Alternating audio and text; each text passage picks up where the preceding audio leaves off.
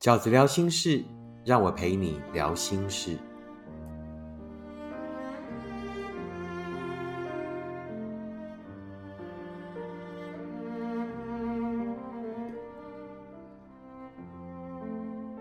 大家好，我是饺子。今天在念书给你听的单元里，我想要跟你分享的文章是收录在我的书《带自己去更好的地方》这本书里面的一篇文章。文章的名字叫做《不是每一场分开都会有足够的理由》，不是每一场分开都会有足够的理由。当所有的人都劝你要想开一点。才能早点从那场伤心走出来。可是你找不到那一个可以想得开的理由，所以才会一直迷路，走不出来。你们从他提出分手的那一刻起，就开始走入了不同的时空。他继续往前走，你却开始走入过去。你回想起那些他曾经爱过你的证据，你相信。他只是糊涂一时，直到你在那些后来又低了无数次头的时光里，把希望都消磨殆尽了。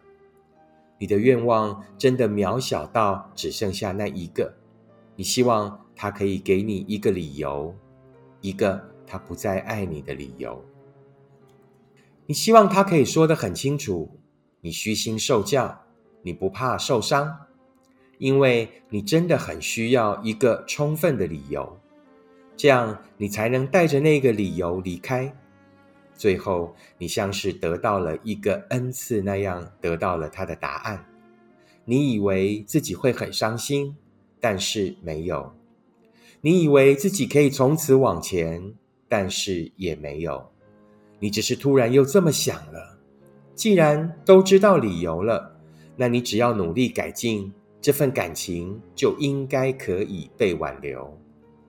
你就是在接下来的时光里陆续失去了尊严和自信，最后你选择毁掉那份爱，期待亲眼目睹他的绝情。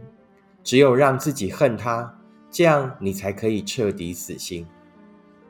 你没有成功毁掉那份爱，得到的理由也从来没有真的说服过你。那是你后来意志消沉的一段时光。为什么他的情话可以说得那么真实，却在一刹那就毁去？为什么相爱一场，而他最后竟然连一个真切的理由都懒得给你？那是我们都曾经坠入的执念地狱，是我们一个人的苦苦修行。你是在那些火里来、浪里去的日子里。用了多少时间才突然看清楚了？一百个理由他都可以掰给你，可是唯一的事实是他要离开你。一个想走的人，又何必心疼你？又何必去构思一个完美的理由可以让你不伤心？而对于你，对于一个习情的人来说，这世界又怎么可能会存在着一个？可以让你不伤心的理由。那些在分离里苦求着答案的人们，真正想着的，并不是可以从此放下，而是希望能把对方再留下来。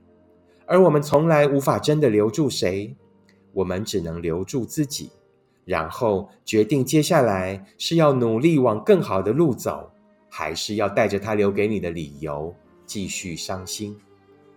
不管他给你什么理由，你都收下，但不必接受，因为任何理由都只是让他走得更心安理得，任何理由都只是又伤害了你一次。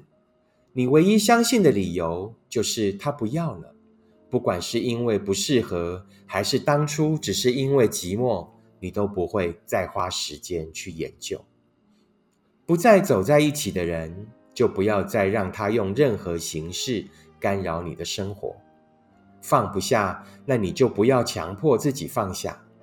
你会带着走，因为每份曾经用心的感情都有后来值得回忆的部分。你不会强迫自己祝福，因为你自己的幸福更重要。那才是你应该去努力的事情。